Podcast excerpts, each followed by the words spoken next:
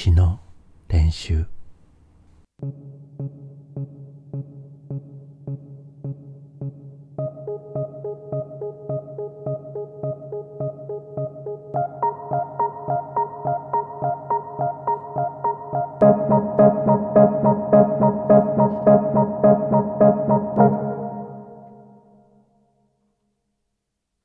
詩の練習。えっと今は11月29日午前1時50分ですね、えー、長いことセンチメンタルっていう言葉がどういう意味かあんまりよく分かってなかったんですよ。てか今もはっきりとは分かってないんですけどどうも混乱する言葉なんですよね。その日本語に訳す時によく感傷っていう感じる傷って書いて感傷っていう訳す時がある。誰がこれ考えたんでしょうね。ある意味こうすごい役なんですよね。傷を感じるで感傷それがセンチメンタルだからその感傷っていうふうに言うとこのセンティメンタルという言葉はこう傷を感じること。つまりこう自分の傷を撫でながら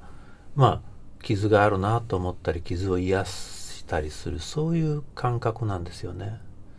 だからこの人はこうある種心に傷を持ってる。あるいは心が傷つきやすい人っていう感じになる、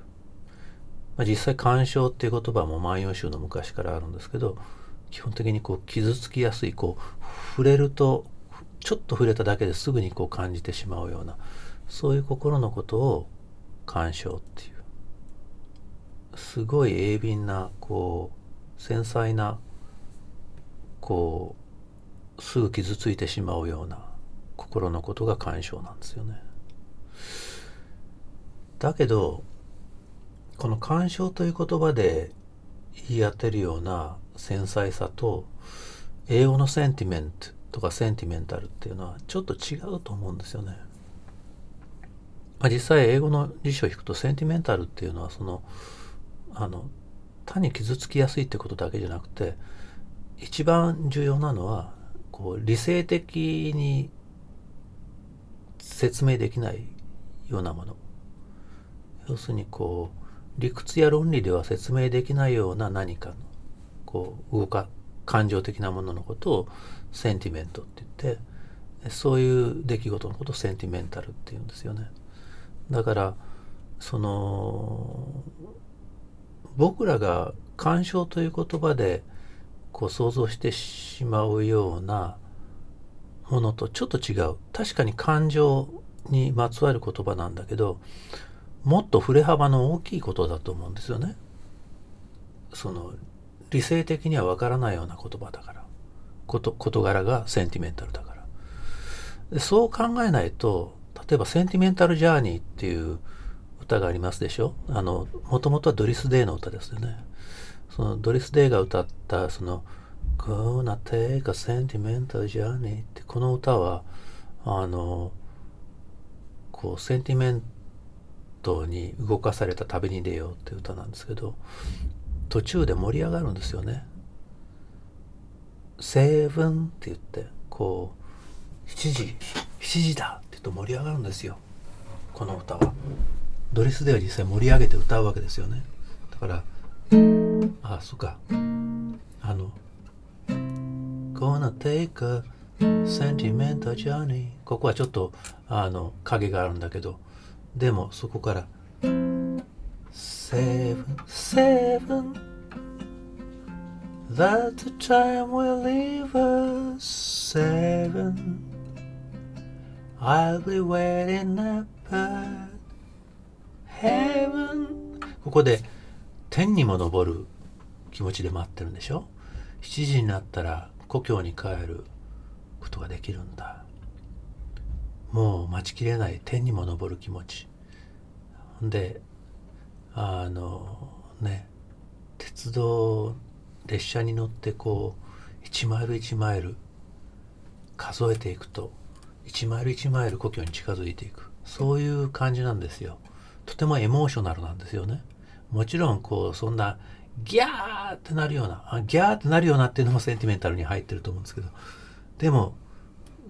望郷の思いですからね。そのただでもこれはただのノスタルジアだけじゃないんですよね。ノスタルジアっていうのは過去に遡ることでしょ？まあ確かにえっと過去に to renew old memories って歌詞があるぐらいだから過去には遡ってるけど。でもこれはあの故郷に帰りたい歌なんですよね。単に過去に遡りたいだけじゃなくて。で実際この歌は1945年にえ、っとレコード化されてその第二次世界大戦の帰還兵の間でとても流行ったと言われてますよね。だからこうもうもう戦争からようやく、えー、っと帰れるんだ。あるいは戦争のただ中にいてもう帰りたくてしょうがないっていう歌なんですよね。センティメンタルジャーニーだからただの鑑賞旅行っていうと鑑賞っていうとなんかこう失恋したりあるいはこうあの夢破れてあのその一人その傷を癒す旅行みたいじゃないですか。でもこのセンティメンタルジャーニーはもちろん個人的な旅行だけどもっとこうストレートな望郷の思いも入ってるかもしれない。ただ今はその望郷の思いが叶わないから sentimental sentiment その感情でもってその感傷というよりはね感情でもって感情の旅に出る。精神の旅じゃないんですよね。感情を動かして感情をエンジンにして、えー、旅に出るんですよね。こう理性的な記憶をたどって故郷にたどり着くんじゃなくてこのもう帰りたくてしょうがないっていうこのこのこの気持ちでこの気持ちを石炭にくべてこの気持ちで一マイル一マイルあの故郷に近づいていく。それがセンティメンタルジャーニーですよね。だから意外に激しいんですよね。内燃機関ですよ。誰が呼んだか内燃機関。内側で燃料をあの燃やす機関。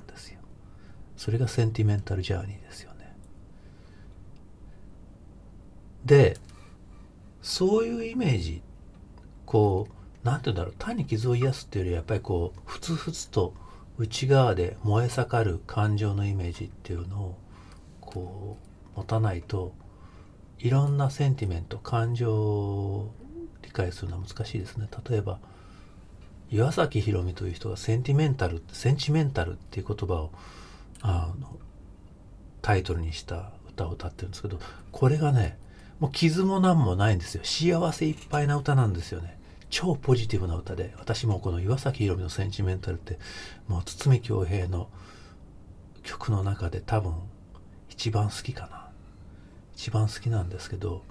もう一点の曇りもないんですよね。夢のようね今の私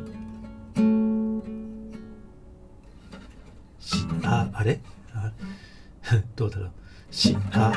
せあの日。巡り会えたあなた。恋の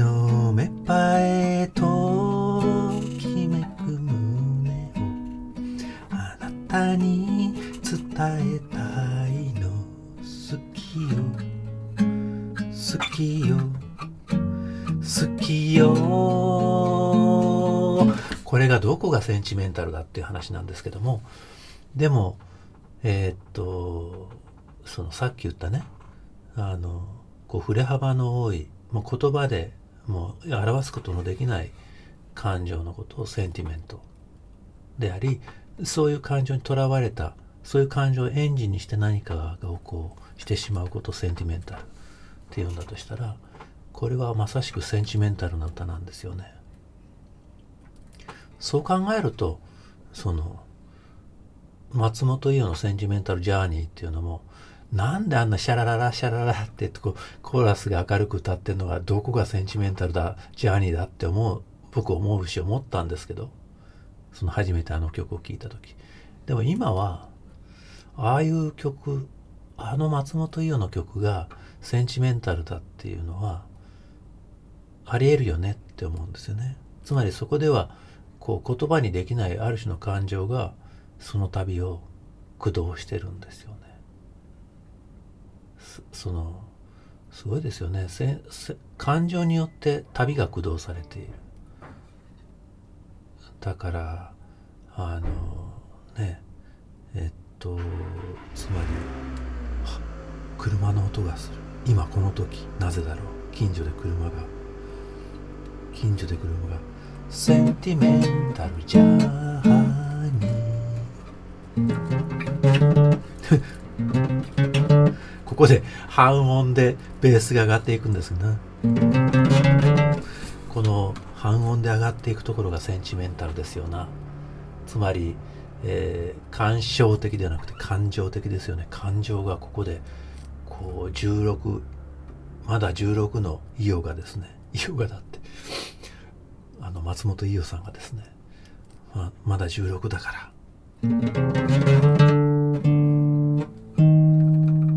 ね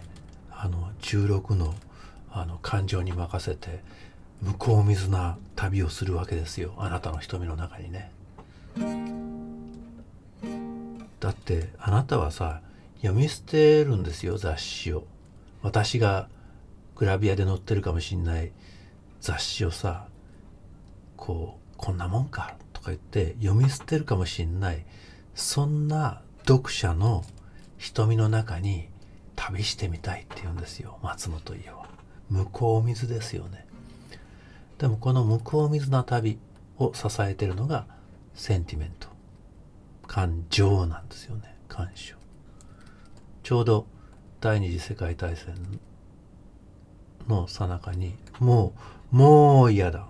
もう家に帰りたくてしょうがないこう1とか0とか2とかじゃなくてもう家に帰りたいっていう人たちの気持ちにドリステイが刺さったんですよね。Gonna take a sentimental journey ってこうちょっとこうねこういうこう静かに語りかける調子で始めるともうみんなの胸に刺さったわけだよね。感情の旅が始まるよ。本当の旅じゃないけど感情の旅が始まるよ。Gonna set my heart at ease 心が落ち着くところに行けるよ。って言うとこう静かに感情がかきたてられるわけだよね。そういう感情の旅を始めよう。To read new memories. Memories. は記憶メモリーズを半音下げていってこう半音で下がっていったところに記憶の落ち着きどころがあるよ。っていう歌がセンティメンタルジャーニーなんですね。これ何でしょう。感情をかきたてながら感情の落としどころを探っていく旅ですね。だから感情の旅っていうのはまずは感情に煽られて始まるんだけど最終的にその旅はどこで終わるかっていうとその感情が休まるところ。その感情が落ち着くところなんですよねだからセンティメンタルジャーニーっていうのは単純にこう傷を癒す旅というよりはかきたてられてしまった感情の落ち着けどころを探す旅なんですよね。その落ち着き先がホームだというのがセンティメンタルジャーニー。それじゃまた。